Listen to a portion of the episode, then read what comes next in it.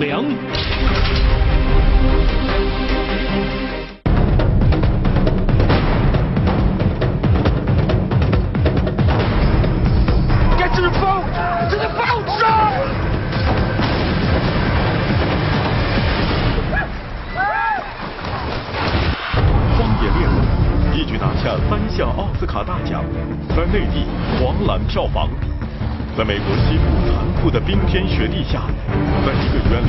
社会的大森林中，面临生存与道德的对立，人性的善与恶又将何去何从？电影里的残酷世界，现实中的美国西部拓荒之困，催生了哪些社会乱象？用生命在演戏的莱昂纳多，戏外又遭受了哪些苦痛？本期节目《荒野猎人》《荒野求生》真人秀。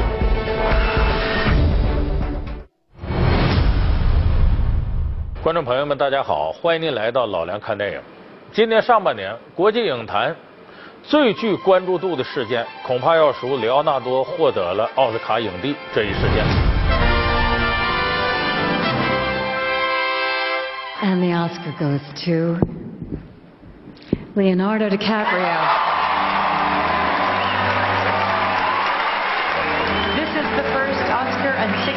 nomination for Leonardo DiCaprio.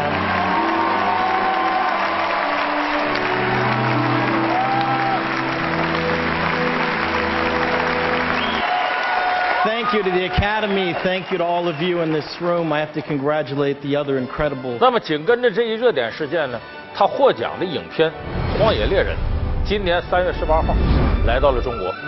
那么这部片子呢，很多人看完之后啊，你不得不佩服， 这片子功夫下的是真大，尤其是主角里奥纳多，在这个片子里边，把他的演技啊发挥的淋漓尽致，而且这种演技称得上是自虐式的，就他自己遭了非常多的罪。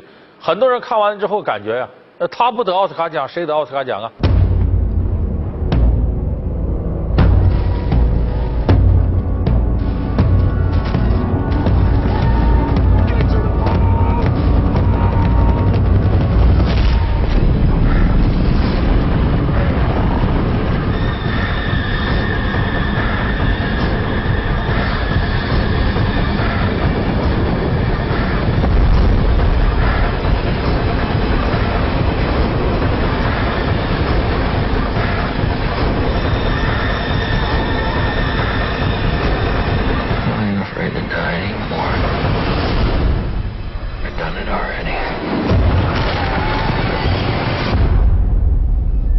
一部《荒野猎人》获得的奥斯卡奖项呢，总共有三个，分别是呢最佳男主角、最佳导演、最佳摄影。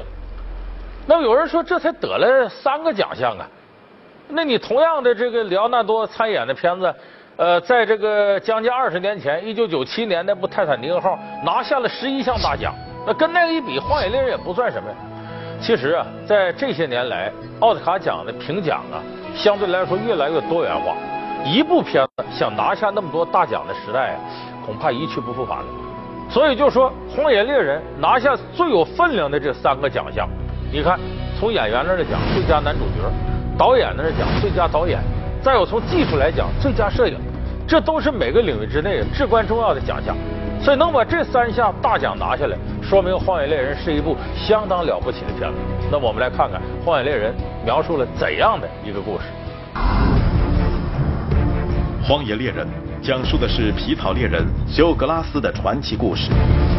在一次打猎途中，被一头熊殴打成重伤后，被同行的队长安德鲁·亨利救下。队长雇佣了两个人，约翰·菲茨杰拉德和吉姆·布里杰来照顾他。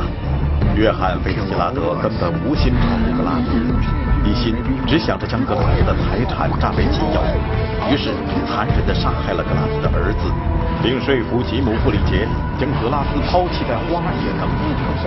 两人原以为格拉斯就会这样离世，但格拉斯凭借坚强的毅力，在野性的荒蛮之地穿行了好几个月，终于回到了安全地带，并开始了复仇计划。那么这个片子很多人看了之后啊，第一感觉觉得都没法往下看，有的时候为啥？你要是心疼小李子，心疼里奥纳多，哎呀，这个片子他演的怎么这么遭罪呀？啊，一会儿这是呃在冰水里泡着，一会儿让这熊给折腾的就就差没散架了啊，又一会儿从悬崖上掉下来，一会儿冰天雪地里骨折往前爬。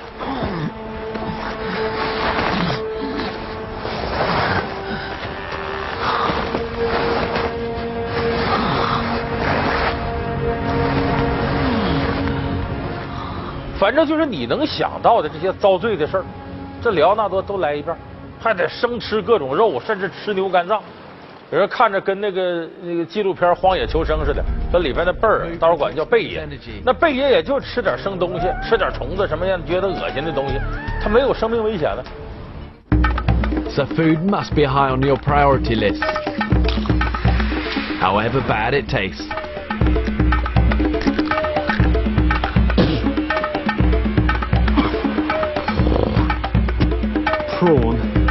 Bogey. Custard. Rubbery. Tingy. Super bitter. That ex explosion of pus in my mouth. 可是这里边呢，莱昂纳多演绎的角色呢，不仅是有这些遭罪的事儿，随时还可能有生命危险。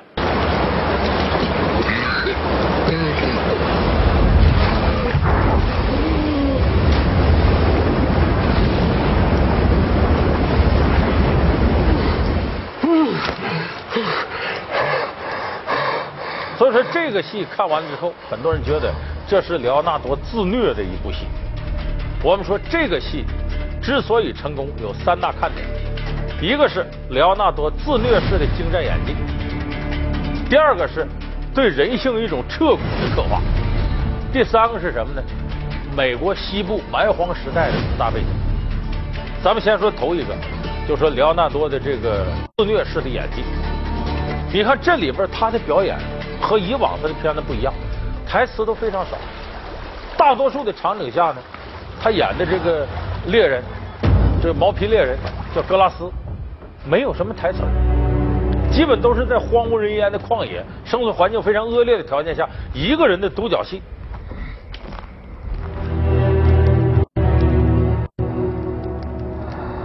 There's moments that are 40 minutes without a word. I've done quite a few movies where I'm, if not articulate, overly articulate, and this was, this was a, um, this was a journey to be able to try to explore a narrative.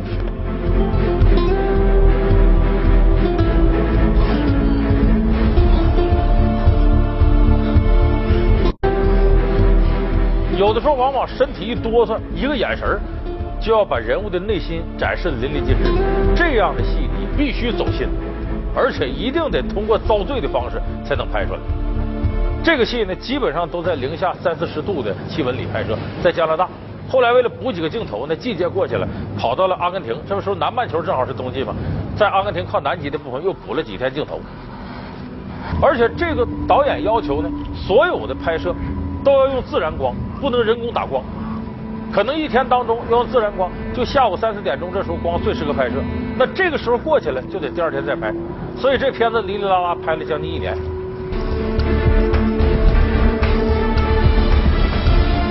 When you can't control the elements that you are around, uh, nature, uh, you know, when you go into a fight with nature, you surely will lose that battle. 就难度非常非常大。那么里奥纳多这种自虐呢，不光是说我要增肥，这主要这里头呢要吃各种各样生的东西。你像吃这个生鱼肉啊，里奥纳多后来说这还能接受，可是吃什么难接受呢？就动物的肝脏，牛的肝脏，为啥呢？它上面有一层厚膜，一咬啊，那股血腥味儿啊，呛的你都咽不下去，而且嚼起来跟一个烂皮球似的，特别难嚼，就特别恶心。这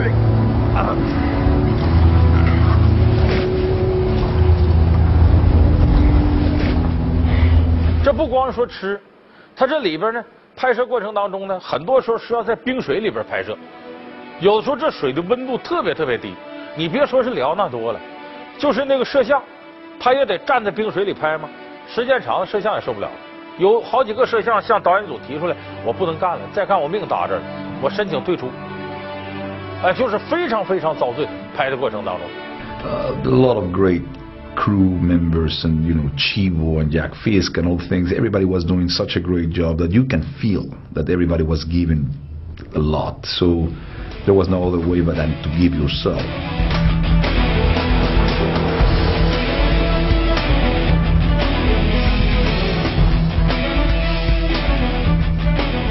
你看，这有很多人看到这儿就明白，为什么里奥纳多演这格拉斯这个角色之前要增肥，要增肥三四十斤。 你身上没点肥肉啊，这大冷天你扛不了。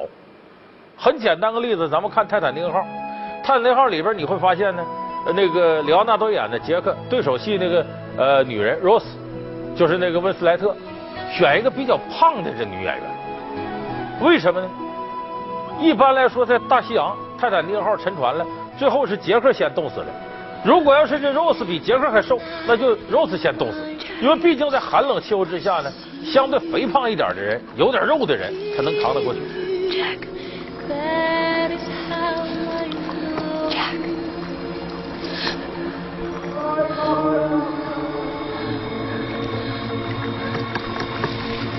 Jack，there's a boat，Jack。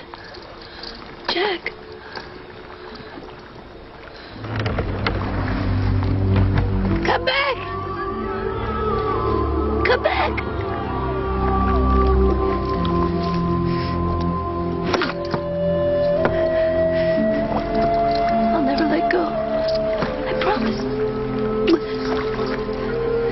所以这时候，里奥纳多要增肥，不增肥他根本就扛不下来。你看，另外有一点呢，比较内行一点的朋友能看出一个门道来，就这个戏里的好多场景，尤其在荒野外的场景。都是通过长镜头拍摄。什么叫长镜头呢？一台摄像机，镜头不切换，始终拍下去，一拍到底，就有点类似于我们平常拿手机啊、拿着 DV 啊拍我们生活的画面一样。他这种拍法特别考验演员的演技，就你不能停，他就跟那个话剧和我们电视台现场直播似的，你不能停，停下来之后就就不可以了，因为它是长镜头，一镜到底。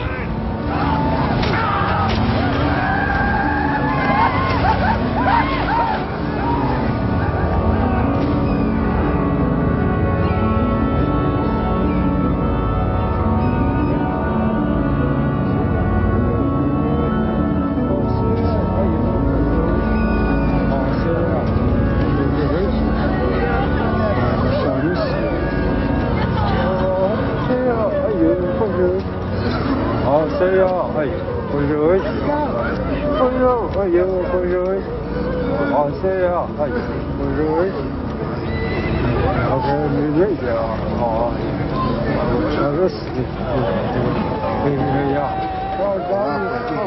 所以对演员的演技要求非常高，而且这个里头随时有可能出现些危险。你像这里边那熊啊撕咬这个格拉斯这个场面，不能用真熊，真熊把人弄死了，把里奥纳多就弄死了。用演员扮演熊，但是扮演熊是扮演熊，这个熊啊那力量相当大，整个熊是四五百斤的力量，咋办？通过把这个人扮演这熊。然后把这个机械的这个手臂装到熊的嘴上啊、爪子上，这样呢，把这机械手臂呢跟这个里奥纳多绑到一块儿，所以一用动力，这时候就像这熊的爪子一下把里奥纳多抓起来，熊的嘴叼起里奥纳多来回甩。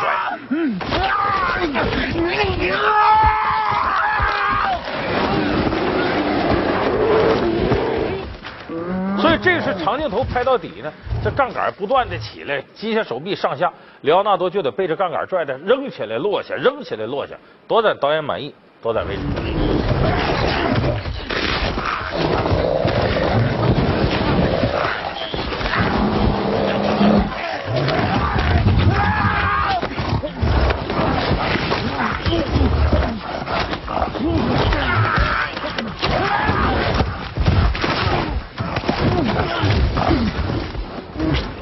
你这时候你看里奥纳多相当遭罪拍这戏，所以这个戏呢有一个说法嘛，说这戏呢里奥纳多只要是折腾不死，那导演就得往死了折腾。所以这部戏等于事实上里奥纳多自虐加他虐，拍的非常辛苦。你看他演技展现的淋漓尽致不说，还这么遭罪。说白了就这种表现，拿到奥斯卡评委那边，你看看我二十二年没得这奖了。没捞着，我这么遭罪，你还不给一个吗？说白了就是可怜可怜的，这奥斯卡影帝也该给他。当然，他在这里边能够获得奥斯卡影帝，那绝不仅仅是说他凭着演技和自虐，而是他这种演技的背后展示了人性当中极为黑暗的一面。也就是说，这个戏的第二个卖点是什么呢？对人性彻骨的刻画。怎么叫彻骨刻画呢？这个戏从开始到最后都展示了一个话题，就是人类，我们在这个现在的文明社会里头，有法律的约束，有道德的隐性约束，我们每个人是个文明人。那么，没有法律约束，也没有社会存在了。当我们孤独的面对自己，或者仅仅是一个人或者几个人的对应关系的时候，那么人性的丑恶将会恶到什么程度？这是这部戏相对来说扎的比较深的一个层面。你看，我们说这个戏的高潮是怎么出现的？这个格拉斯在领着这个皮毛猎人这个团队啊，躲避印第安人的追杀，趟了一条明路，呃，马上就要脱险的时候，这格拉斯受伤了，腿摔折了，怎么办？就是接下来还要爬山，带着这么一个人是个累赘，后边还有印第安人土著在追杀他们。可是呢，一看他这个。性命不保，为啥让熊给折腾的腿也折了，喉咙这也给抓破了？说白了，几乎所有人都判断他活不了几天，带着他是累赘，也救不活他。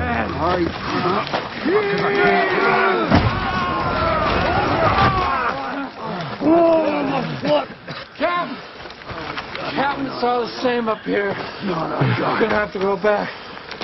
Find another way. No way. Captain! Captain, it's all the same up here. No, no, you're gonna have to go back. Find another way. No way. 可是你把他扔下来，这个时候整个皮毛猎人团队都在。说白了，这是个小社会，里边也有这队长来主持公道。毕竟人类这种文明和感情决定的，你把他一个人扔下，这等于太丧良。心里是过不去，因为没有格拉斯指这条道，大伙不可能走出困境。所以这时候队长决定的，我们出钱，哎，当时那个时候出高的三百美金不少了，说谁呢愿意留下来陪他拿这钱，呃，陪他呢，呃，等于平平安安的走完人生的最后旅程。Seventy dollar bonus from the Rocky Mountain Fur Company to the two men that stays back with glass to see this through. I'll stay. Me too. Money and out, I'll stay. I need a third. All right, Mr. Bridger feels the same way, then I'll lag behind with him. You? Yep. And you already lost my share of the pelts, so I don't got much choice but to try and make it up some other means. Glass is to be cared for as long as necessary. And a proper burial when it's time. He's earned it. I understand. You hurt yourself? 这菲斯杰拉德呢，他就是奔着赏金来的。 结果这三个人留下来呢，没想到呢，这格拉斯求生的欲望非常顽强，两天三天他没死。这菲斯杰拉德以为呢，把他直接就对付死了，我就好领了赏金，我就归队了。这不死他受不了了，他同时又觉得印第安人在追杀，危险一步一步临近，所以这时候他趁着呀两个年轻人呢出去找水的时候，他就跟这格拉斯商量。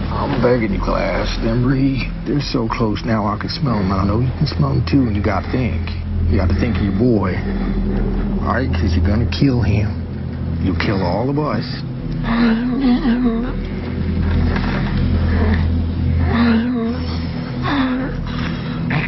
I can muzzle you if you like.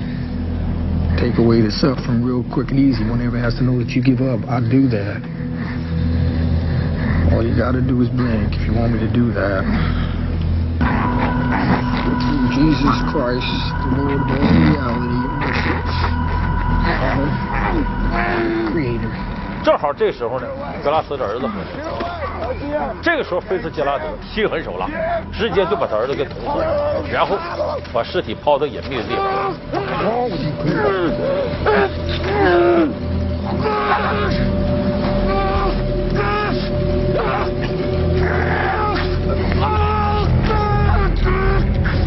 这时候没办法，格拉斯受伤，喉咙受伤，说不出话来。等这时候，另外一个青年布拉杰找水回来之后呢，说怎么那个格拉斯的儿子没了？菲斯杰拉德说他呃走丢了，我不知道哪儿去了。说印第安人要追杀上来，反正这格拉斯也活不了了，呃，咱俩赶紧给他扔土坑里头，呃，给他埋了得了，咱俩赶紧走。结果那个布拉杰这年轻人虽然有些不愿意，可是也没招，审时度势，跟着菲斯杰拉德走了。哎，就把这个格拉斯扔到挖好的木坑里。但是格拉斯啊，刚才我说求生欲望特别强烈，居然从坑里爬出来，然后这一路上把腿治好了，而自己的伤也弄好差不多。当然也碰到呃当地土著的一些帮助，他居然呢重新活下来了。活下来他的唯一的目的是什么？我这命您可不要，我要报仇，我要杀死菲斯杰拉德，给我儿子报仇。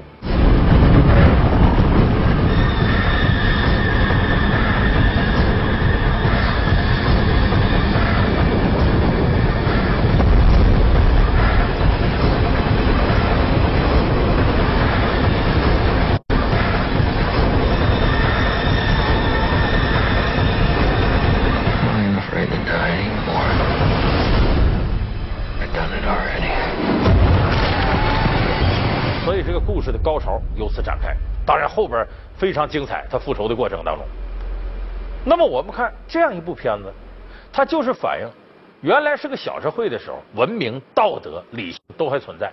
可是当变成就几个人的时候，生与死的考验的时候，这个约翰·菲斯杰拉德人性的丑陋暴露无遗。我为了活命，怎么都行。我可以主动的杀人，所以人性的阴暗这时候进入了一个无底线的深渊。The whole place is crawling with fucking tree niggers. No, it's just, hey, that's enough! That's enough! The proper thing to do would be to, to finish him off quick.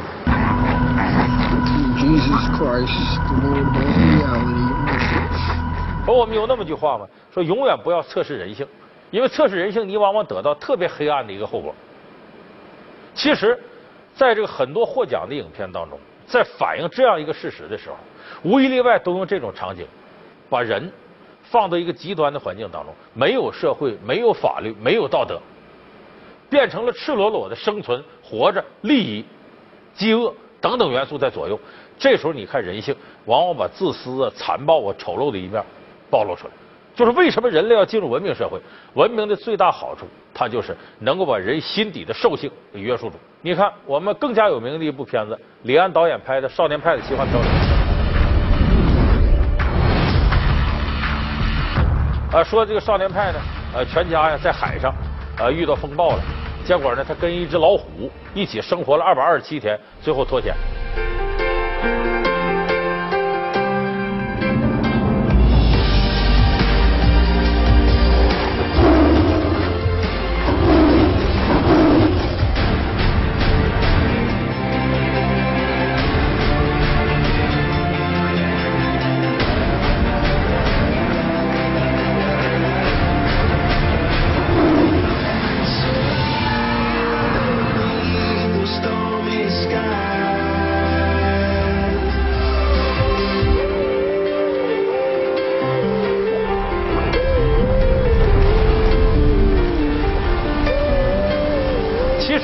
结尾，这少年派讲了，这都是我瞎编的故事。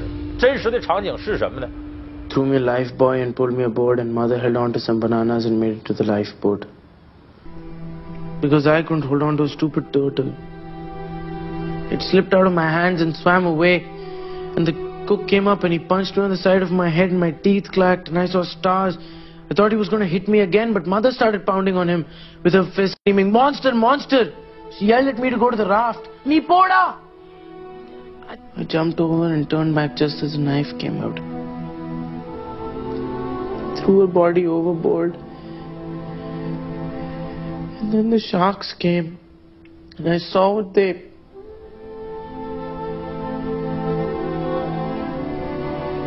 saw.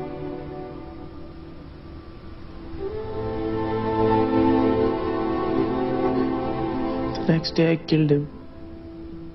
他也是把人搁到大海上，那四外边也没有人，也没有船，这就跟我们看到的菲斯杰拉德在森林当中四下无有人烟，只面对这几个人说的表现是一模一样的，就人性的残酷自私表露无遗。其实这种片子呢，也不光是说是国外有，中国也有，但是表现呢没这么激烈，没这么残忍。你像冯小刚导演导的《一九四二》，反映河南一九四二年那次大饥荒、旱灾。这里边的主角呢，演老地主的张国立。这地主平常有点抠门，结果赶荒年呢，这些灾民涌到他家，反正你不给我拿粮食吃，我就弄死你，就转化成暴力事件。领头这个小伙子叫刺猬，那不是刺猬吗？你小的时候跟着恁娘到咱家来吹布，你犯了羊羔疯，是我赶着马车带你去瞧病的呀，你忘了啊？大爷，没有别的意思，饿呀。可这时候别说救命恩人，亲爹妈我也不让，你不拿粮食我就弄死你。爷，下你们来家吃点饭，你都去搬兵。四位，爷，你在这躲你的？爷一时糊涂，给你赔不是了哈。乡亲们吃吧啊，啊吃饱吃好哈。不要！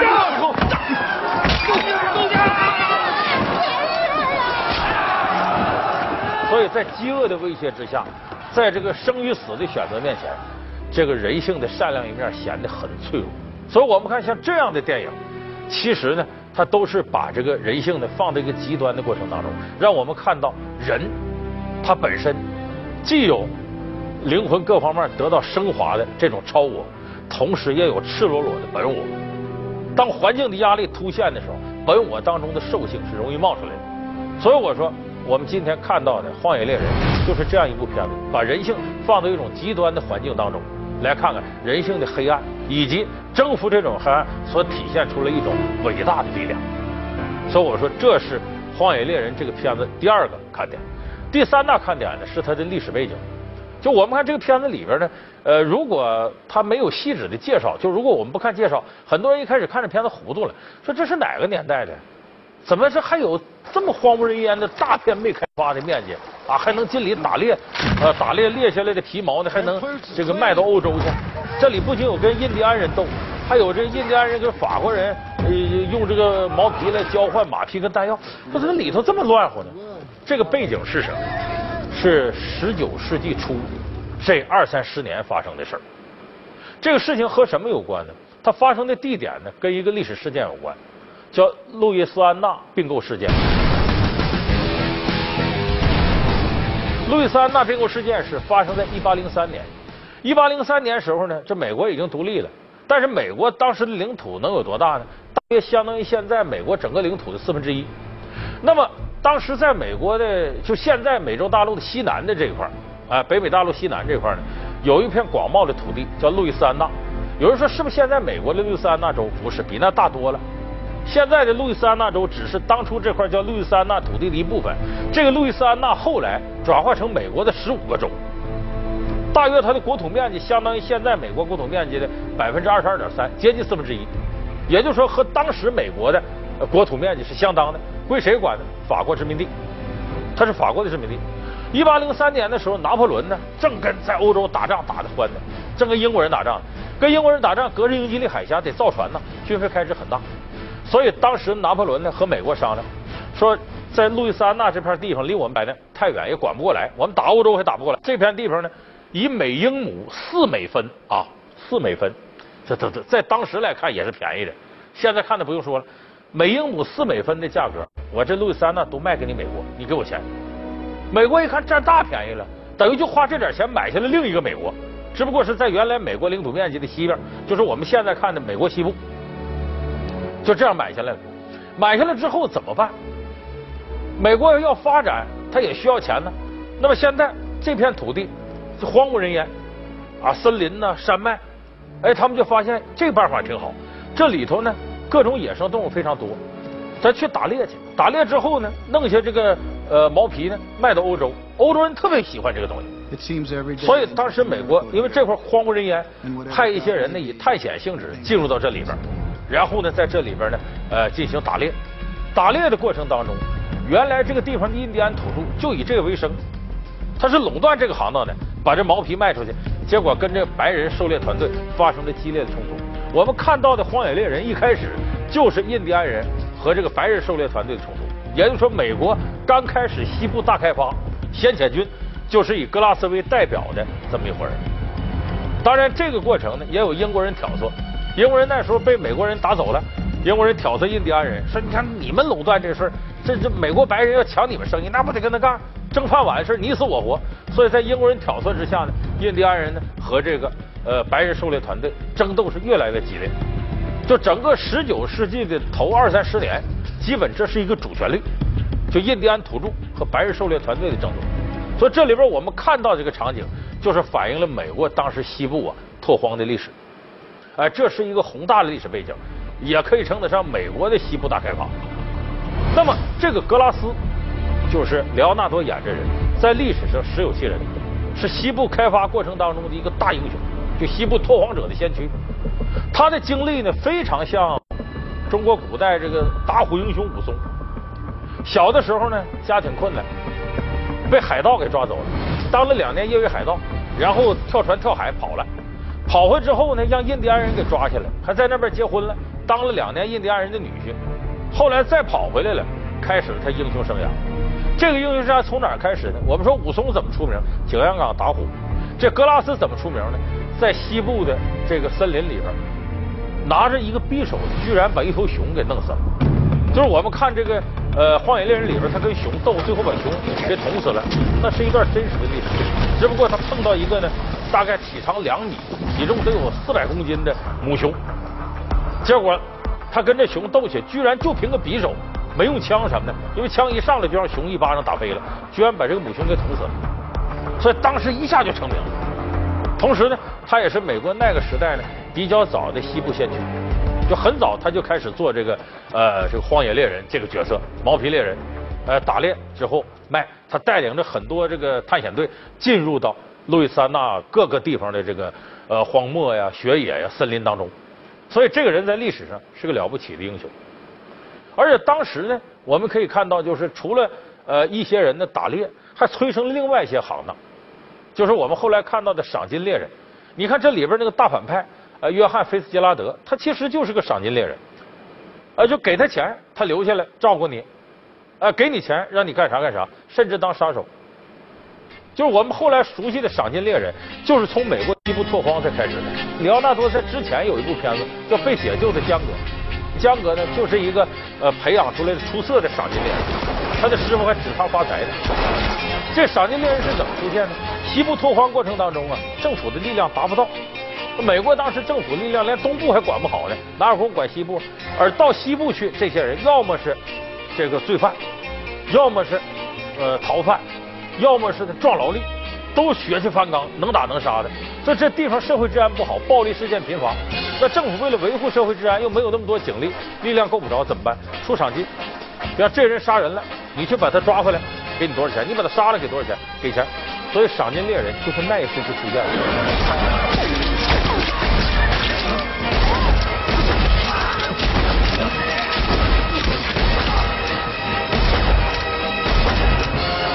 后来我们看美国一拍西部片，经常俩人有点仇也不不告政府，决斗，拿着刀拿着枪。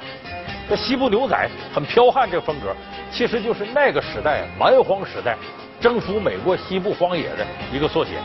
他没有这种血腥味道很浓的一种方式，恐怕征服的过程当中没有杀戮的话，也不会征服的效率那么高那么彻底。这也是美国发展历史当中一种原罪。这部电影里边既有里奥纳多精湛的演技，啊，又有他不惜自虐的这种精神、敬业精神，同时有对人性彻骨深刻的这种刻画，再加上宏大的西部蛮荒开发的时代背景，这几个因素都具备了。我们看看以往历史上奥斯卡影片里面。但凡能获奖的，有的可能这几个元素都凑不齐，都能凑齐了。你说这样的荒野猎人不获奖，还什么样的片子能获奖？好，感谢您收看这期老梁看电影，我们下期节目再见。